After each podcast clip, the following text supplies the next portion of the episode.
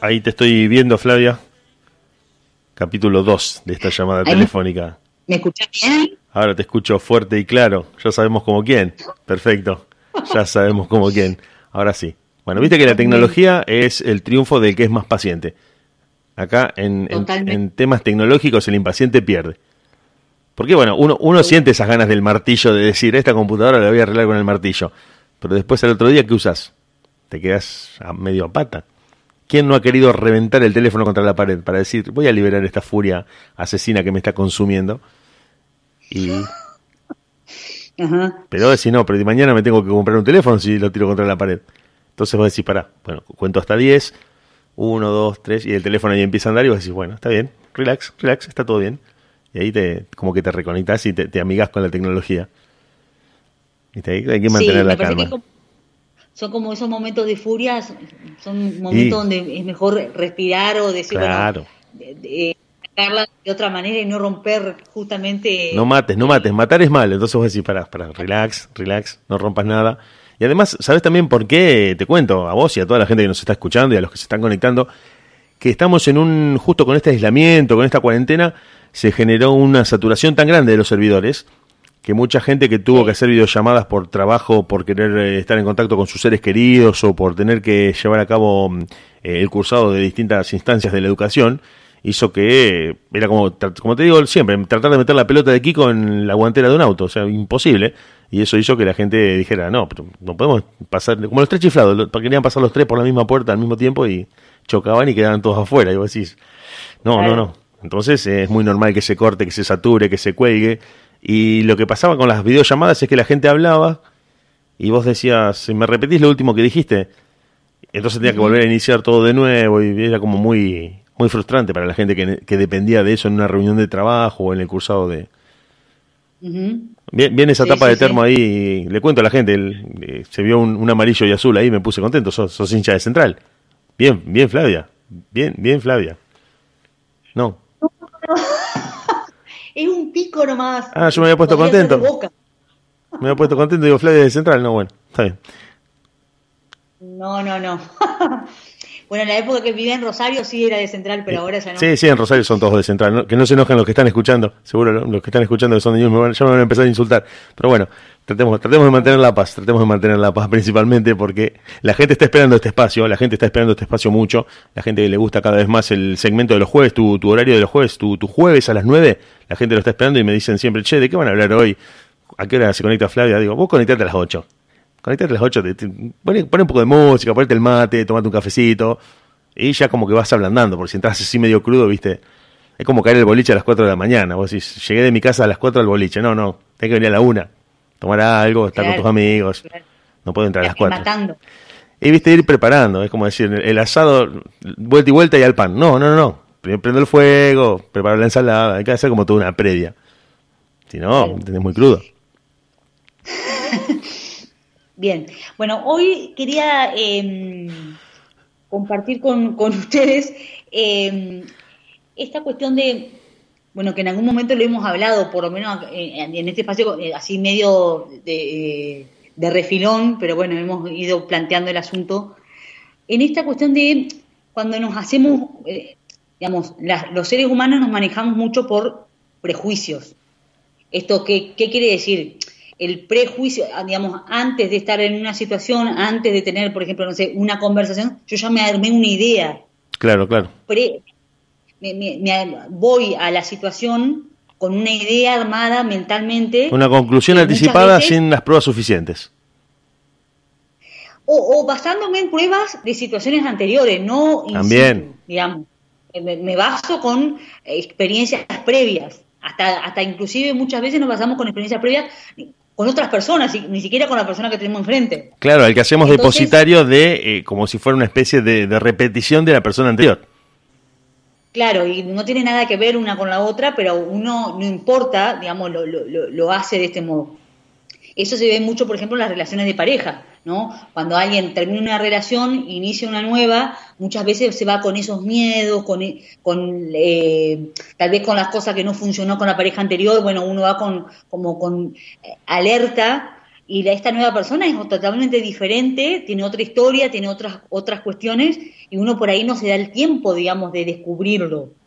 Entonces, la idea de hoy era poder hablar, digamos, de esto, ¿no? De cómo cuando nos armamos juicios sobre alguien eh, y, y, nosotros, digamos, marchamos como en nuestra vida y vamos como llevando esos juicios a los distintos ámbitos por donde transitamos, también como habla mucho de los juicios que tiene uno sobre uno mismo, ¿no? Digamos, como medimos con la misma vara que, digamos, que medimos al otro, nos medimos a nosotros mismos. Claro, claro. Entonces, esta cuestión como de la exigencia, ¿no? De, de, de, de, no darle tiempo a las cosas, de no darle tiempo a los procesos, de quiero saber ya cómo se hace.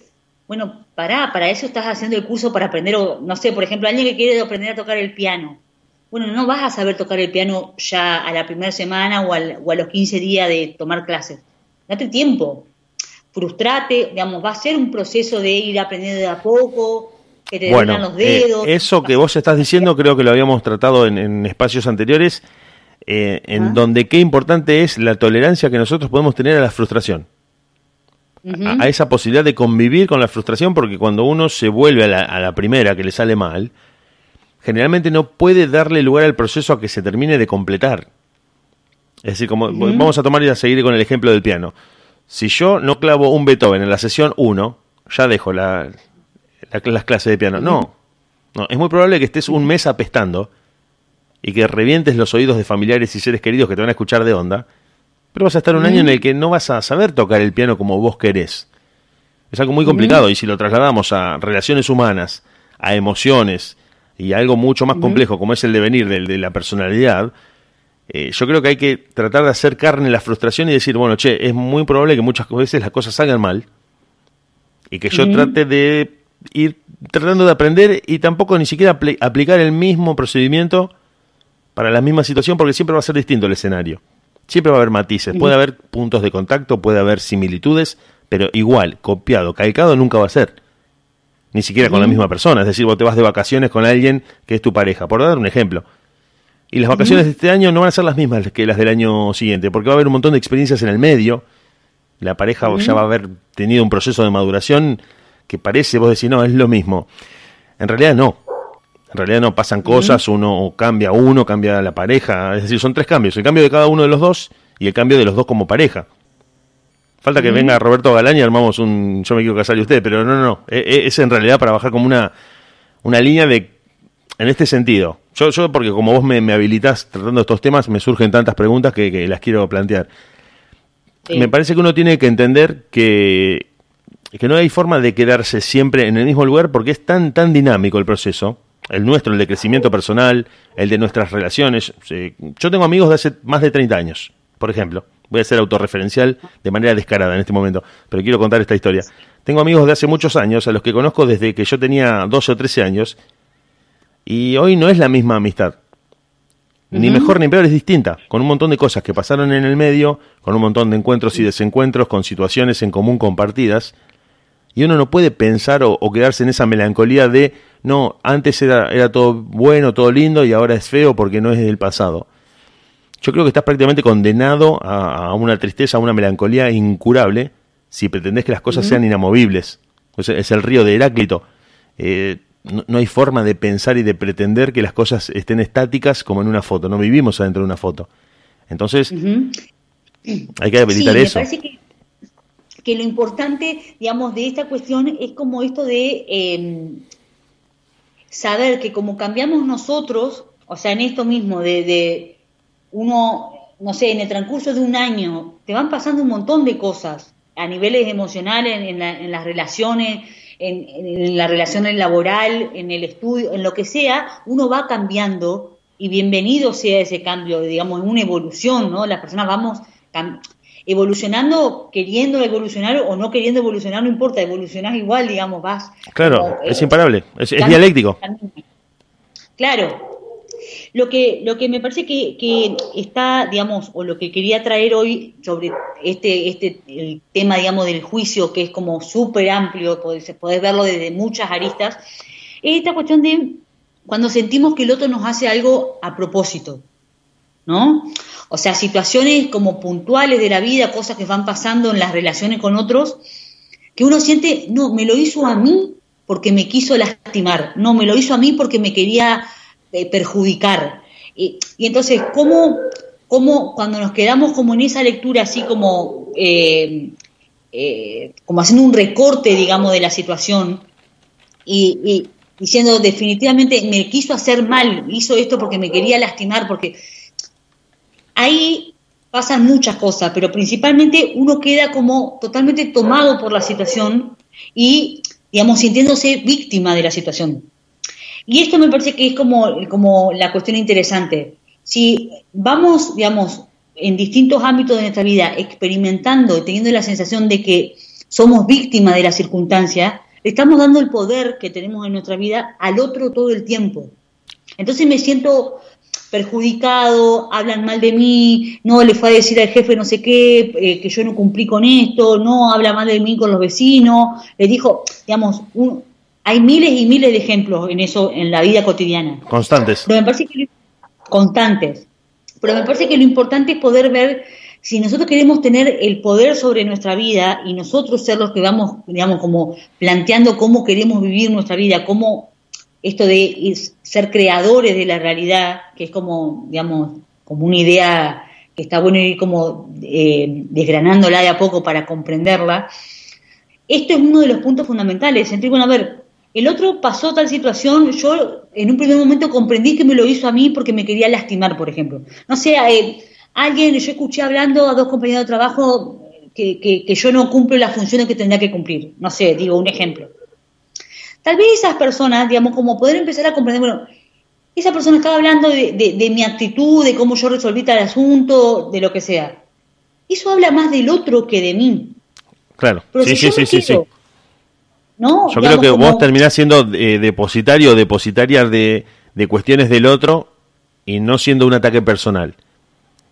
El otro en realidad termina como descargándose en vos. Claro, pero para poder hacer esa lectura de no es personal, yo tengo que poder comprender que al otro le están pasando cosas en su vida que no tienen que ver conmigo. Claro. Tengo que poder saber que al otro. Bueno, pero, a ver, perdón que te interrumpa, pero ahí entra a jugar mucho esto de que nosotros nos sentimos, en cierto sentido, y esto creo que es algo de lo que todos somos eh, culpables, en cierto sentido, responsables de crearnos el centro del mundo. Pensamos que todo ah, gira en torno a nosotros. Entonces vos decís, che, están hablando de mí, lo estarán diciendo por mí, ¿por qué me hizo esto? ¿Me, tendrá bronca? No, en realidad vos justo estabas ahí y si estaba otra persona le iba a hacer lo mismo. Porque ese ataque en realidad viene de, de, otro lado y vos justo estabas en el lugar equivocado, en el momento equivocado y fuiste depositario de eso. No es que hay un complot alrededor tuyo para hacer algo personal en contra de, de tu lugar de trabajo o de, o de vos. No te lo hacen a propósito. No es que se juntan a la noche el sábado y dicen, ¿qué hacemos el lunes a Flavia o a Diego o a quien sea? No, no, surge la situación, de hecho es involuntaria a veces, porque no estaba planeado que ustedes se encontraran en un lugar de trabajo o en una situación X y sucede. Muchas veces pensamos que hay muchas cosas que son calculadas o planificadas o que alguien estaba esperando el momento, y en realidad es esta confusión que es la vida, en la que coincidimos en momento, en espacio y en lugar, eh, en espacio y en tiempo, digo, perdón, con alguien y se produce la situación. No es que, esa persona venía eh, tramando algo para hacerme a mí. El ámbito del trabajo es como una usina de ejemplos, eh, esto que vos decís, donde pasan todo el tiempo estas situaciones. O hasta inclusive también podemos pensarlo en el sentido de alguien que hace algo puntualmente, digamos, con respecto a uno, ¿no? Puede ser que lo haya pensado de antemano. y aún así sigue siendo algo de él pero aún así sigue siendo algo de él. Eso es lo que me parece interesante. Y que cuando uno puede, pero no, no tipo, ay, sí, lo hizo por... No, no en una pose, ay, yo soy recén, entonces tomo todo. No, digamos, cuando es real, cuando uno dice, bueno, esta persona realmente hizo lo que pudo en esta situación, lo resolvió con los recursos que tenía, porque es lo que sabe hacer, porque es lo que ha experimentado en otros momentos de su vida. Eh, ahí uno le pone al otro lo que le corresponde y uno dice, bueno, a ver, ¿qué hago? ¿Qué me pasa a mí con esto? Y eso sí está en tu cancha y te corresponde a vos. Digamos, es como en un juego de, como en un partido de fútbol grande, bueno, ¿qué, qué, qué, qué pelota me llegó a mí? Y entonces tengo que ver yo cómo hago y qué pelota es del otro. Eh, me parece que en ese punto es como cuando vamos encontrándonos con distintas personas a lo largo de nuestra vida, esto de sentirnos como mancillados o habló mal de mí o, mi honor o mi orgullo o no sé qué, como, como esta cosa de sentirnos como constantemente atacados, ¿no? Y que me parece que eso va como constantemente en detrimento de, bueno, cómo nos sentimos nosotros en relación a los otros. Pues si uno también anda por la vida como con la sensación de desconfianza todo el tiempo, bueno, también que, que o sea, ¿sos una persona amable? ¿Sos una persona que se presta a la, a la comunicación, al encuentro? ¿O estás ladrando, digamos, tipo, no se me acerquen porque siento que el otro me puede querer lastimar? ¿Se entiende? Como... Sí, sí, sí, sí, sí. Eh, estás a la defensiva eh, pensando que en cualquier momento hay un ataque contra tu persona y, digamos, no te permite, entre comillas, no te permite relajarte. Nunca, te, nunca bajas la guardia. Siempre estás diciendo, bueno, ¿qué me va a hacer? ¿Por qué, me ataca? ¿Qué, qué, quieres saber de mí? Eh, relájate. Relájate, la verdad que nada. Entonces, yo creo que ahí es también donde vos tenés que poner en juego un montón de herramientas, eh, o, uno tiene que tratar de dotarse de la mayor cantidad de recursos para poder lidiar con esas situaciones, porque si no la pasa mal desde que se levanta hasta que se acuesta. Pensando, voy al trabajo, bueno, a ver con quién me peleo hoy. Llego mi pareja, ¿qué me va a decir mi pareja? ¿El vecino qué me va a decir el vecino? No, no, porque. Bueno, me parece que, que, una de las herramientas que me parece que puede ser interesante en este sentido es uno estar como atento de cómo mira el resto de las personas. Porque volviendo a esto que decía al principio, ¿no? De si yo me siento juzgado todo el tiempo, también debo estar con una vara de juicio para con los otros, aunque no me dé cuenta. Y ahí está como la responsabilidad de uno. Si yo estoy todo el tiempo mirando a la vecina, cómo hace, qué deja de hacer, cómo trata, qué, a mi compañero de trabajo, a mi pareja, a, los, a mis padres, a mis hijos, estoy todo el tiempo como viendo cómo hace o qué deja de hacer, como con un supuesto criterio de así está bien o así está mal, bueno, yo estoy juzgando. Lo hace bien, lo hace mal, me dijo, me trató mal, me dijo, o sea, como yo tengo como una vara de qué está bien y qué está mal, y en realidad es mi propia vara y a mí me, funciona así. Bueno, ahí, ahí entra en juego otro de los grandes problemas de la condición humana, que es el, el mito de, del lecho de Procusto de los griegos, donde Procusto era un, eh, una persona que alojaba viajeros. Alojaba viajeros y tenía un lecho de unas dimensiones puntuales, una cama en la que le prestaba a esos viajeros que pasaban por su casa una cama para que durmieran. Y si eran muy, muy altos y excedían la medida de la cama, les cortaba las piernas. Y si eran muy petizos, los estiraba para que cabieran en esa cama. Y es una gran metáfora de decir, bueno, mi vara es la que con la que yo mido a la gente. Si se pasan, si no son como yo, si no piensan como yo, son unos, unos tontos. Y si, si piensan como yo, son muy vivos. Son no, este tipo es repiola, mira vos, si piensa como yo. Entonces yo establezco esa vara con la que voy midiendo al mundo y en la que voy estableciendo quién está dentro de mis aprobados y quién se merece todo mi rechazo, sin entender ni las diferencias ni las particularidades de cada uno, lo que no me permite interactuar. Porque si yo voy a estar solamente relacionándome con gente que me dé la razón, que me sonría, que piense como yo, que me trate bien, y bueno, te equivocaste de planeta, porque acá no te va a pasar casi nunca. Yo creo que deberías ya ir a empezar a pensar la mudanza. O te puede pasar, pero el tema es sentir que sí o sí me tiene que pasar siempre, si no el otro está mal. Bueno, si pensás que, claro, sí, sí, sí, Es un, es un, es un tanto infantil también encararlo de esa manera. Es un poco infantil, es un poco infantil pensar que todo el tiempo todo tiene que estar bien. Porque es algo que uno tiene que ir asimilando que las cosas tienen muchas eh, aristas y que muchas veces yo organizo una reunión con amigos y dos llegaron tarde, otro canceló a último momento, íbamos a comer afuera y se largó a llover y no tengo que frustrarme por eso y decir, el universo conspira porque justo el día de mi cumpleaños se largó a llover. En realidad el universo no sabe que vos cumplías años. Eh, el proceso químico, físico de, de los elementos hizo que ese día lloviera. Como otro día puede no llover. Entonces la gente dice, justo llueve el día de mi cumpleaños. Ah, esto es una piedra que me persigue. No, en realidad no, no pasa. O dicen, van al cine y dicen, justo está lleno cuando vengo yo. Y no, en realidad la gente no estaba esperando que vos vinieras al cine para concentrarse ahí y no dejarte lugar para entrar. Entonces tratar de, de, reducir toda esa eh, cuestión personal o pensar que todo gira en torno a vos o que tiene que salir todo perfecto, me parece que te predispone a que siempre la pases mal.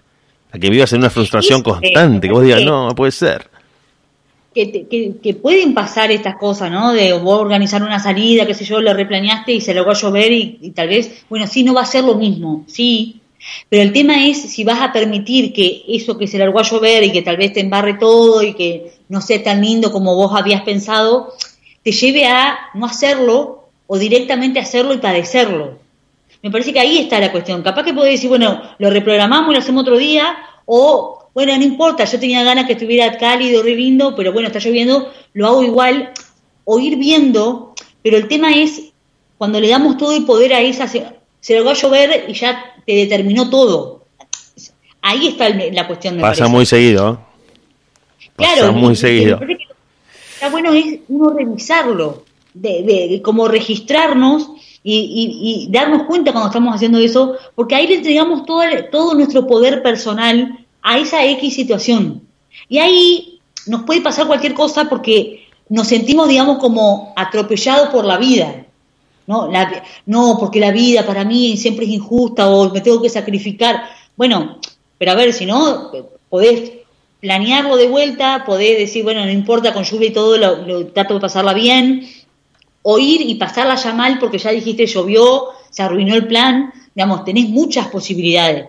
El tema es, digamos, me parece esto, como centrarse en qué puedo poner de mí para que esto salga como yo quiero que salga, o como se, se acerque lo más, lo, que se acerque más a lo, a, lo, que yo tenía ganas de que sucediera. Claro, me, quedé pensando lo que decías, porque en el caso de los eventos sociales, cumpleaños o juntadas de amigos o, cualquier tipo de evento social, eh, es tan grande la importancia que nosotros le damos al, al, juicio que van a hacer los demás, de esa experiencia que van a tener en el cumpleaños o en la juntada, que lo que nos pone mal es que los demás van a después decir que no la pasaron también en mi cumpleaños. No sé si, si se entendió. Yo por ahí me preocupo, me enojo porque se largó a llover, porque cuando pase este cumpleaños, los demás van a decir, no, la pasamos mal porque llovió, porque nos embarramos. Entonces yo estoy proyectando sobre lo que van a decir los demás hipotéticamente a otras personas que yo ni conozco sobre lo que pasó el día de mi cumpleaños. Entonces es como que destino una cantidad de energía tan grande a proyectar esas conclusiones y esas especulaciones y no me concentro en lo que yo necesito. Yo, che, están todos los que yo quería que vinieran estamos todos juntos. Bueno, si llueve nos vamos abajo de un techo, me relajo un poco y el año que viene lo planearé y buscaré otro momento o un plan B por si me vuelve a agarrar una, una lluvia. Porque hay gente, y esto no quiero ser, no quiero personalizar ningún caso, pero hay gente que cumple los años en determinada época del año en la que es fija que llueve. Es fija que vos decías 50 grados de calor todos los días y el día de tu cumpleaños se vino abajo del cielo y, te ha pasado, a, todos nos pasa que tenemos un amigo que por ahí está en primavera y el día que ese amigo cumple los años hace 5 grados bajo cero. Y vos si no puede ser, este tipo es un perno, siempre hace frío cuando cumple los años. Entonces vos tenés que predisponerte de una manera en la que tenés que contar con que llueva, con que justo ese día a uno le cambien el horario en el trabajo, eh, que haya alguien tenga un accidente doméstico y diga, che, vos sabes que me doblé el tobillo cocinando un huevo frito, no puedo ir. Bueno, no hay problema, no es que me lo estás haciendo a mí. Pasó, pasó, se, dio de esa manera, hay tantos factores y tantas cosas que intervienen que coincidir todos en un mismo lugar, a una misma hora, y poder pasarla bien sin que nada nos interrumpa, es realmente la gran celebración. Sí, y me parece también, como me quedaba pensando mientras te escuchaba, en esto de que vos podés tener todo perfecto, todo planeado, y que sea una noche espectacular, y que no llueva, y que sea re cálido y re lindo, y no la pasás bien y que pero el punto, o, capaz que los otros no la pasaron bien porque no, no, estaba como, como vos habías prometido que iba a estar. Pero eso no habla de vos como ser humano. Ahí me parece que está, digamos, que está bueno verlo. Sí. No, no, no, no. es, es, como el cumpleaños de tal estuvo divertido, entonces es repiola y es re, eh, re bueno. No, qué sé yo, estuvo divertido, bueno. Qué buena onda.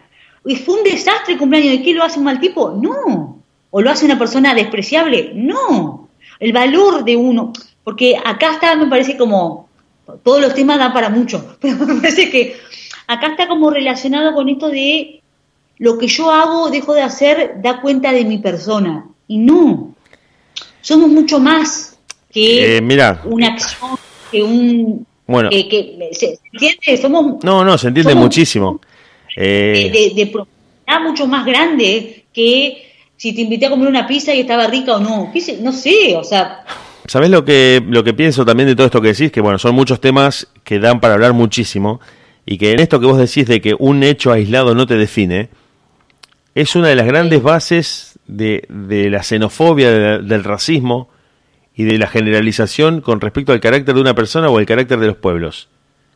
El hecho de que yo voy a, tu casa a golpearte para pedirte la famosa tacita de azúcar. Y vos me decís, no, no, tengo azúcar justa, no, no te voy a dar. Ah, no, esta persona es una mezquina, no comparte nada con nadie nunca, todo el tiempo está mezquinando las cosas. ¿Qué nos pasa cuando viajamos? Como yo creo que lo habré hablado con vos, ya ni me acuerdo en qué momento lo habré hablado, pero es algo donde generalizamos. Yo me voy de viaje a Brasil y un brasileño me, me, habla en voz alta. Digo, no, los brasileños gritan, todos los brasileños gritan todo el tiempo. No, ese te gritó ese día en esa situación puntual. Andás a ver qué le pasaba en ese momento porque capaz de que el tipo ni siquiera es así.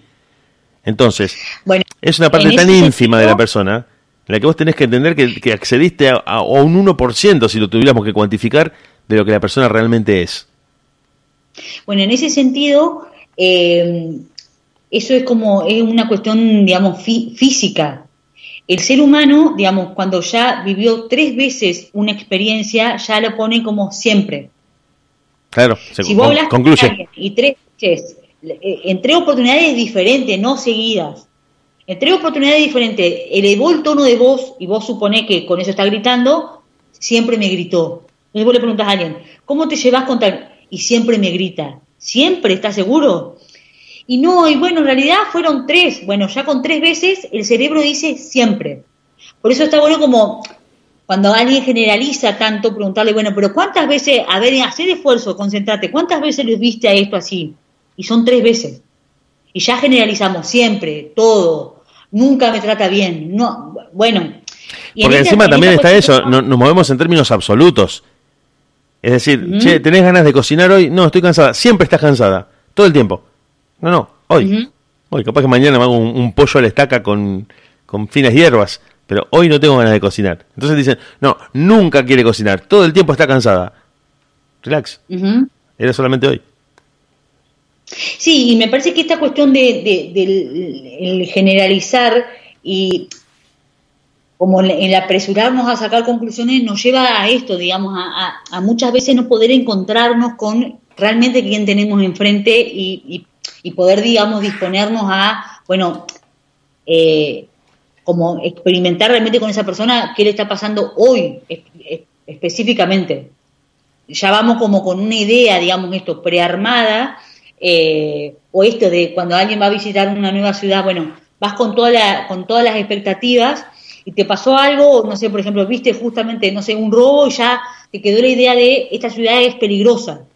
Y debe haber habido mil millones de personas más que no son o sea, no pasaba nada en un montón de otras esquinas, pero vos justo viste esa y ya te quedó esa idea. Bueno, me parece que en las relaciones nos pasa lo mismo. Y, tendemos a concluir a partir de, eso. Un recorte. Sí, sí, sí, sí. Eh, me miró extraemos la conclusión y decimos, sí, sí, sí. Bueno, si me fue mal con este con esta persona, posiblemente otra que conozca y que repita esa misma experiencia va a ser igual. Y en realidad no. En realidad ni siquiera la, misma persona eh, puede cambiar, puede ser otra, puede ser de otra forma. Y, yo me estoy atando a una situación muy puntual, a una experiencia que tuvo conmigo y a lo mejor con otra persona es distinto o distinta inclusive, porque a veces también nos pasa eso, en una relación nos retroalimentamos de lo que la otra persona nos... Porque la otra persona te regula, en cierto sentido. Hay cosas que te deja hacer y hay otras cosas que no te deja hacer. Y cuando vos estás con, cambias de, en una relación, cambias si estás con otra persona, esa otra persona te regula de otra manera. No sé si, si para, para hacerlo más concreto el ejemplo, o lo que quiero decir, vos estás con alguien que no le gusta que salgas por ejemplo. No le gusta que salgas a ningún lado, nunca. Ni con amigos, ni solo, ni, ni con tu familia, ni con nadie. Entonces te establece un límite que después con otra persona podés no tenerlo en ese, en ese aspecto puntual. Entonces se va estableciendo como un, hasta acá sí o hasta acá no. Entonces no es que, esa persona con vos es así. No sé si se entiende lo que te digo. esa persona después cambia y, y, empieza a salir con otro y a otro sí lo deja salir. Por decirte algo que es muy común en las parejas de que esto de que uno de los dos no quiere que el otro salga. Sí, me parece que el punto es, digamos, en, esto de, los límites que se van planteando, eh, eh, en ir adaptándose como a, una relación, me parece que el punto es también siempre es en resonancia, ¿no? Digamos, siempre estamos como en resonancia con, con quienes nos ponemos en pareja. Entonces, puede ser que esto que vos estás planteando, de que alguien en una relación de parejas eh, experimente ciertas cosas y esa misma persona con otra persona en relación de pareja, tal vez no experimenta exactamente lo mismo, experimenta otras cosas. Claro. Pero me parece que también tiene que ver con, que, que, que esto también me parece, lo hemos hablado en algún momento, que hay grandes procesos, digamos, que, que si uno se cansa de, decir, bueno, a ver, ya es la tercera pareja que me pasa lo mismo, bueno, empezar a reflexionar, bueno, a ver, ¿qué me está mostrando esto a mí? Porque esto tiene que ver conmigo. No es casual que con tres relaciones de pareja diferentes, yo siempre termine experimentando, no sé, me siento abandonada. Claro, bueno, entonces tal vez la sensación de abandono mío. Claro, tengo, tengo un ejemplo puntual que quiero contarte de, una persona que conocí, eh, con la que estaba compartiendo eh, mucho tiempo en la radio, y un día me dice, me comenta, me hace este comentario y me dice, el, operador de, la radio le dice, a vos dan ganas de matarte, le dice a esta persona. Y esta persona me dice a mí, ¿cómo puede ser que todos los que me conocen me dicen lo mismo, que me quieren matar?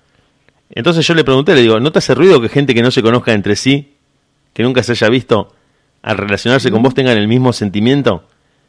posiblemente seas una persona que genera esa ira asesina en los demás y les, den ganas de, de, romperte con la cabeza. Le digo, trata de ser un poco más tranquilo, de, manejarte de otra manera, porque que el operador de radio te quiera matar, el taxista que te trajo te, quiere matar, es como algo que sos un denominador común en el instinto asesino de gente que entre sí no se conoce. Entonces le digo, fíjate, fíjate porque posiblemente vos estés desatando esa ira que los demás no tienen con otras personas pero justo se conectan con vos y te dicen, mira, la verdad que me gustaría agarrar el dispenser y doblártelo en la cabeza. Y, él se preocupaba y se preguntaba, decía, ¿qué puede ser que me pase esto a mí? No, digo, fíjate, porque si vos sos el que el denominador común de todos distintos factores, eso te tendría que estar golpeando la puerta. Digo, trata de verlo por ese lado. Me parece que, eh, eh, digamos, esto es un, ejemplo como súper obvio, digamos, ¿no? Como que queda totalmente explícito la situación. Pero hay en otros casos, digamos, que tal vez no, no resulta ser tan obvio, pero cuando uno puede detenerse un, momento y decir, bueno, a ver, ¿qué me viene pasando a mí? Por ejemplo, no sé, con, en, distintas áreas, eh, y puede ser que, digamos, esto que, que, que hablábamos el jueves pasado, si ya te pasó dos veces, bueno, pero a la tercera vos tenés que poder empezar a decir, bueno, algo me está mostrando esto. Digamos, a la tercera relación que te pasa más o menos parecido, ya tiene que ver con vos y no con el otro necesariamente. O con el trabajo, por ejemplo. Con vos y con el otro, pero porque eh, resuenan parecido, digamos, en ese punto. ¿No? Sí, sí, sí. sí. Eh, cosa, me parece que lo interesante de, poder escuchar, digamos, como de detenerse y leerlo, es que implica un crecimiento para uno. Sí, totalmente. Para, No, no, para registrar ciertas cosas, para tratar de ser mejor. Para tratar de ser mejor y de estar mejor uno. Principalmente si lo que buscamos siempre es pasarlo lo mejor posible. Eh, también lo pensaba por el lado del trabajo. Si vos me decís, es el tercer trabajo que consigo y en, los tres trabajos últimos que estuve la semana me echaron. Fíjate. Hay algo que tengo que revisar, tengo un par, un par de cosas media flojas ahí claro, claro, o sea, me, parece que el punto es em, como la, la, cuestión de em, cuando las cosas se empiezan a repetir, poder abrir los ojos y decir, bueno, algo me está mostrando de mí, ¿no? Que, que como eh, habilitarnos, digamos, en ese sentido. Em, y bueno, en relación a esto que, veníamos hablando ¿no? del juicio, me parece que eh, esto que decía en un momento, ¿no? De, de poder prestar atención cómo cómo miro a los otros, ¿no? Las conclusiones que saco de las otras personas. Porque todos sacamos conclusiones. Querramos o no querramos. Es involuntario. Claro, es como involuntario, digamos. Entonces me parece que el punto es poder empezar a ver, bueno, cómo me, cómo, qué idea me voy haciendo yo de las personas que tengo así como más cerca a mi alrededor y las, las que están un poco más lejos, y ver realmente si los estoy mirando como de una manera amorosa así, o, compasiva, o estoy como con un, con un dedito, digamos, como mirando y diciendo, ah, mira cómo se hace, mira lo que dice. el, dedo levantado y los ojos achinados. Medio de costado, medio de costelera como tipo dictador. está bueno verlo porque, digamos, como, como miro al otro, también me miro a mí. ¿No? Y entonces, digamos, esta, esto... Esta oh, oh, perdón, perdón, te, te doy vuelta a la frase. Como me miro a mí, miro a los otros. Totalmente. Empezando por mí, porque yo en uno de los, ahora me estoy acordando de esto, en uno de los programas que, en los que estábamos hablando al aire, te cité eh, un escritor que te digo que esa frase de este escritor ruso me quedó grabada porque decía, yo me desprecio, y esta debe ser la razón de mi desprecio por los demás. Porque el tipo se llevaba mal con todo el mundo. Eh, donde iba se agarraba trompadas, establecía una relación con una flaca y lo terminaba dejando, nadie lo quería. Entonces el tipo se pone a reflexionar y dice, no, eh, mi desprecio por mí mismo es lo que hace que yo desprecie a todo el mundo. Entonces, eh, me acuerdo de esa frase siempre por esto que hablamos, de que como vos te ves a vos, o como te percibís, o como crees que sos, eh, es lo que proyectás sobre los demás. Y si vos tenés cuestiones con vos mismo no resueltas, o que de culpabilidad, o, de autoexigencia, donde no te dejas pasar una a vos, es muy probable que no se la dejes pasar a los demás. Entonces, donde digas, no, no, no, te, te llegaste cinco minutos tarde, nunca más te invito. Pará, monstruo, aguantás, el taxi me dejó en la esquina, pará un poquito. Entonces como que no, te relajas nunca porque vos ya estás así tenso con vos mismo. Que vos, aunque no hayas invitado a nadie, vos decís, bueno, tengo que ir a las 7 al banco, tengo que ir a las 10 a la mutual, tengo que llegar a las 2 a mi casa y a las 3 tengo que estar listo para ver el programa que miro todos los días. Y si llegaste 3 y 10 y decís, no, soy un idiota, no sirvo para nada, y nadie te escucha, y vos mismo te estás eh, censurando y, retando a vos mismo, y eso después lo proyectás sobre los demás, y entonces al que se pasó un milímetro de la raya, de esa vara tan alta que, que estableciste, hace que vos también le, a esa persona la hagas depositaria de toda tu, de toda tu reprobación, de todo tu insulto, de tu ataque, de tu malestar, porque vos ya sos así con vos mismo. En cambio, cuando estás relajado, decís, bueno, lo hago mañana. Si otro te dice, no puedo, y bueno, lo hace mañana. No pasa nada. El tema es que muchas veces, esto es súper interesante lo que estás planteando, el tema es que muchas veces no tenemos como, eh, como el recurso de escuchar cómo nos hablamos a nosotros mismos. Y nos es más sencillo registrarlo con cómo trato al otro. Claro. Sí, sí, sí, sí. No, no, es muy difícil verse a uno mismo. Claro, uno, si uno pusiera en altoparlante el tono en el que uno se habla, o sea, no le hablas ni a tu propio enemigo así. Uno se habla muy mal a uno mismo. El tema es que no tenemos como el, como el, el hábito de escuchar eso, cómo nos tratamos, cómo nos hablamos. Entonces, eh, en relación a las relaciones con otros, por ahí nos es más sencillo, digamos, poder registrarlo. Pero está buenísimo tener en cuenta esto. Como yo, digamos, me, trato al, resto de las personas, muchas veces es como con la misma vara con la que me mido a mí mismo. Entonces está bueno como empezar a hacer ese ejercicio de a poco, ir escuchando, digamos, cómo, qué, digamos, de qué manera voy contemplando al resto de las personas. Y obviamente hacer como hincapié también esto, cómo me voy hablando a mí mismo cómo me trato, o sea, no sé, si me cae algo, digo... No sirvo para nada, soy el peor, qué inútil. Vos sí Bueno, si uno se habla en ese tono, digamos, esto, eh, eh, ¿qué, percepción tiene uno de uno mismo?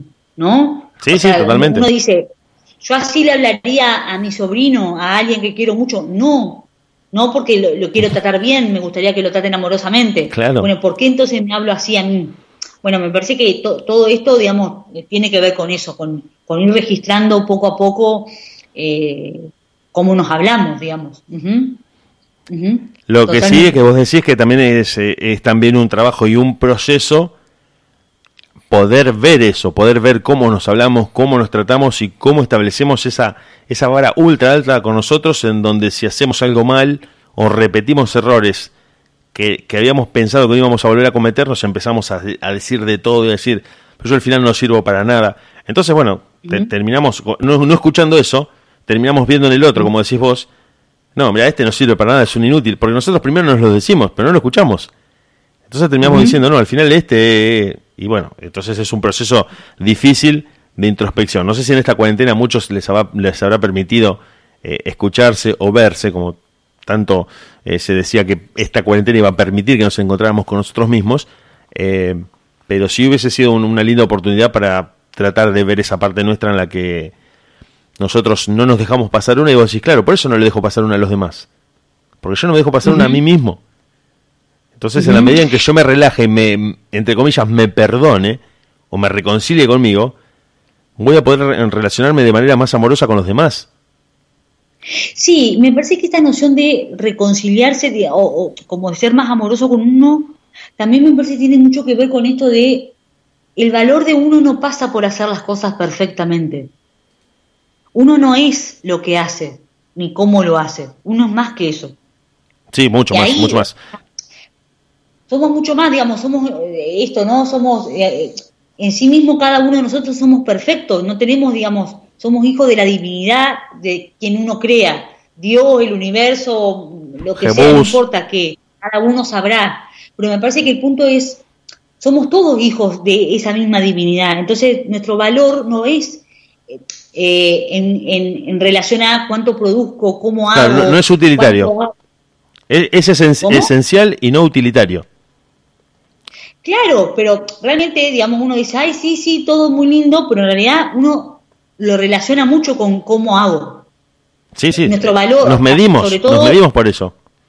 ¿Cuánto tengo, cuánto puedo hacer, cuánto produzco? Y en realidad de, tu, tu, esencia trasciende todo eso. Porque eso es meramente circunstancial. Me, parece que tal vez este, este periodo de la cuarentena, tal vez en algún punto sí nos permitió poder encontrarnos con algo de eso. Tal vez no a este nivel de conciencia, ¿no? Tenerlo así como súper claro. Y no de la manera copada. ¿Cómo? Y no de la manera copada o divertida. Nos encontramos con, con unos momentos nuestros difíciles a los que nunca le dábamos tiempo para registrarlos, porque siempre estábamos aturdidos en la dinámica de todos los días y vos decís, bueno, nunca ni estoy en silencio, ni estoy solo, ni estoy sola, siempre estoy haciendo algo, siempre estoy con alguien, siempre estoy cumpliendo una tarea o un trabajo, y en esta cuarentena, en este aislamiento, eh, llegó un momento en el que vos decís, bueno, ya vi todas las películas que tenía que ver, ya escuché toda la música que tenía que escuchar, ahora me tengo que quedar charlando conmigo mismo y esta es la parte no divertida de la noche.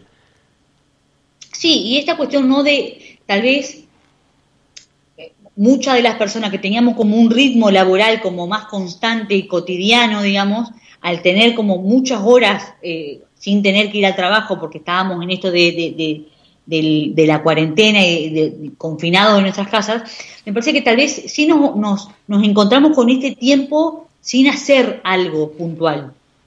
Y ahí, bueno, ¿cómo llenas eso? ¿no? Digamos, ahí no como, me parece como que sí nos pudimos encontrar como mucho más con esto de soy mucho más que lo que hago. Sí, sí, entender, justamente, entender que no estamos reducidos a, a, la medida de nuestra productividad o de nuestro, de si servimos o no para algo. Por en realidad lo que somos es lo que trasciende.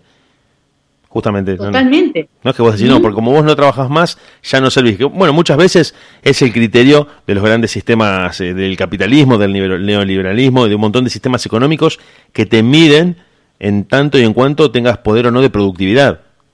Es decir, vos sos productivo, contás para nosotros. Dejas de serlo y ya no sé.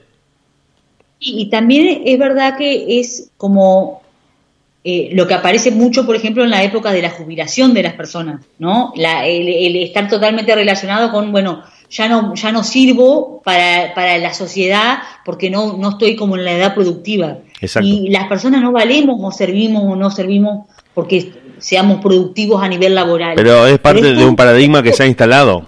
Es un, un paradigma instalado, de, digamos, por generaciones y que viene desde hace 150, 200 años, en el cual si producís y estás integrado en el mercado laboral y sos parte del capital humano que produce lo que todos consumen, sos como una especie de protagonista de la economía.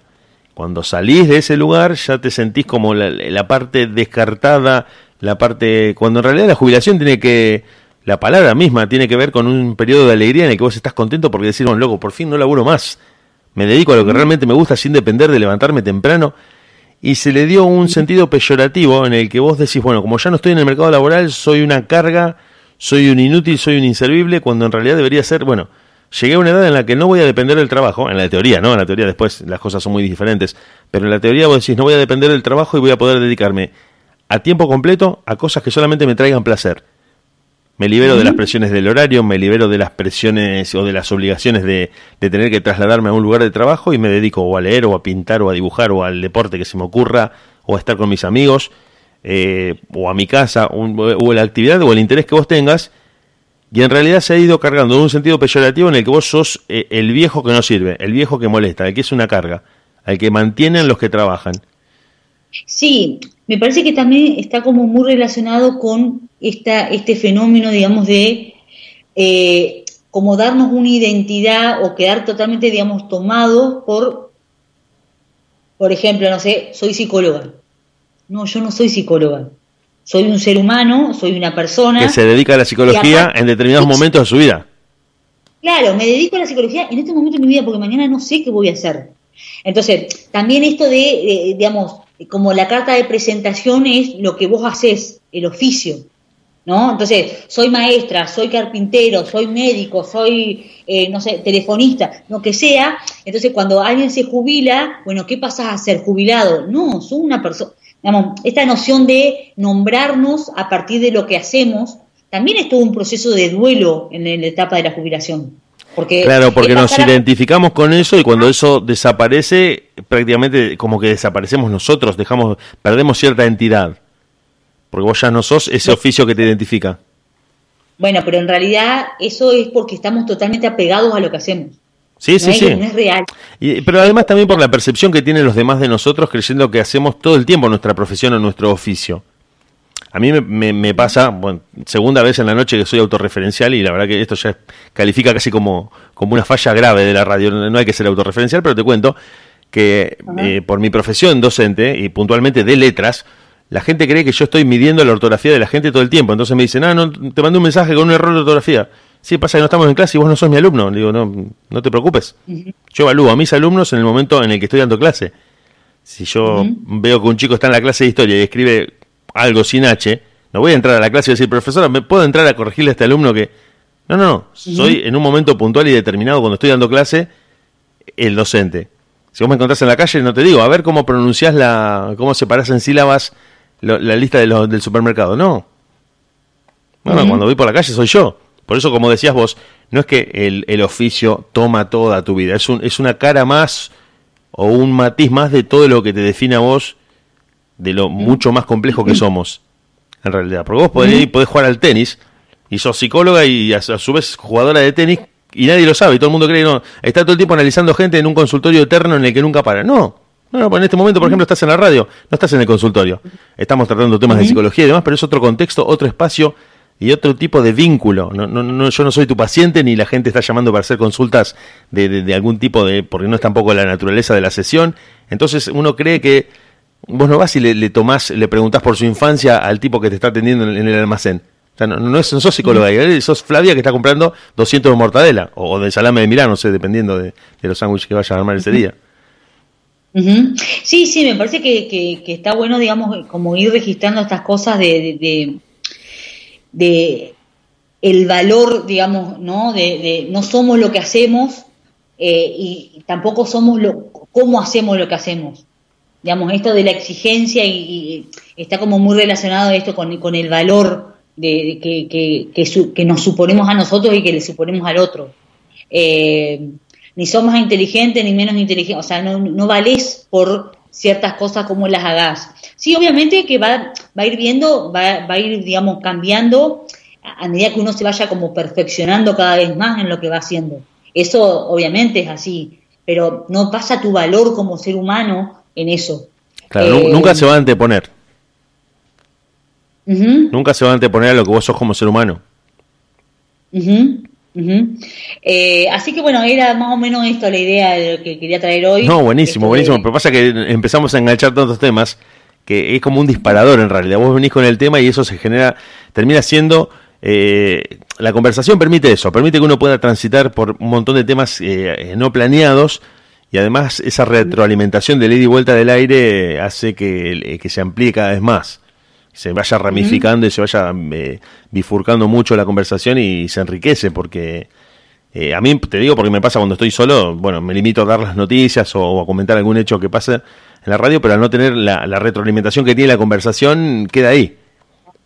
En cambio, cuando se hace ese ida y vuelta, eh, es genial, por eso me parece que estaba bueno que tocáramos varios temas.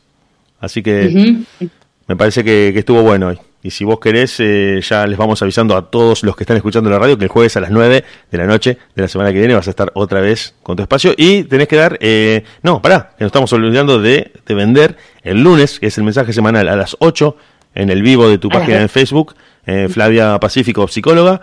En Facebook haces el vivo del mensaje semanal todos los lunes a las 8 y los jueves a las 9 estás acá en la radio Ah, y también estuviste participando, pará, que no te pude ver en Instagram porque estábamos acá nosotros en la radio, me enteré. No, me enteré de todo, si estoy en las redes, estoy a la última. Pero, pero contale, contale, a la gente. Sí, estuvo bueno, fue eh, el martes eh, una, una charla eh, en, un, en una mm, plataforma que se llama Tu Tribu. y bueno, estuve participando ahí, bueno, quedó la, la reproducción del video, digamos, o sea, la, la, mm, Sí, sí, la reproducción sería, que quedó en mi página, así que... Si ah, está en tu página, la vamos, la vamos, a ir a buscar ahí, para ir a verla, sí, sí, sí. La idea como contar un poco, digamos, eh, ciertas cuestiones así como de mi historia, por qué llegué a hoy estar trabajando de lo que estoy trabajando, eh, en esto de, como de acompañar gente en su proceso, eh, de ir conectándose con qué le está pasando, con cómo, cómo están viviendo, qué quieren hacer de su vida, o sea, en estos procesos de cambio sería. Y estuvo muy interesante, me gustó haberlo hecho, eh, así que bueno, los invito a todos que la puedan ver. Está, Vamos a decirlo una vez más. Flavia Pacífico, guion psicóloga en Facebook. Ahí está todo el material de tus mensajes semanales. Quedan colgados todos los videos para que cualquiera los pueda ver on demand. Y esto que esta participación que tuviste en la plataforma Tu Tribu también está disponible ahí para que cualquiera la pueda ver en cualquier momento en tu cuenta de Facebook, que es Flavia Pacífico, guion psicóloga. Sí, que ahí un poco lo que fui contando es esto, cómo fui llegando a estar hoy haciendo esto que estoy haciendo eh, y, las distintas maneras, digamos, de poder trabajar juntos, así que bueno, está, está bueno. No, no, buenísimo, buenísimo, Flavia. La verdad que un golazo total. ¿Quieres agregar algo más? El jueves que viene, sí. Ajá, el jueves que viene podemos hacer la segunda parte de esto que veníamos hablando el jueves anterior de las relaciones tóxicas. ¿eh? Me parece que genial, puede ser interesante. Van a estar todos escuchando, así que se viene Relaciones Tóxicas parte 2 el jueves que viene en tu espacio de los jueves a las 9 de la noche acá en la radio. ¿Te parece entonces? Nos encontramos el jueves que viene. Muchísimas gracias. Hasta luego. Dale, chao, chao.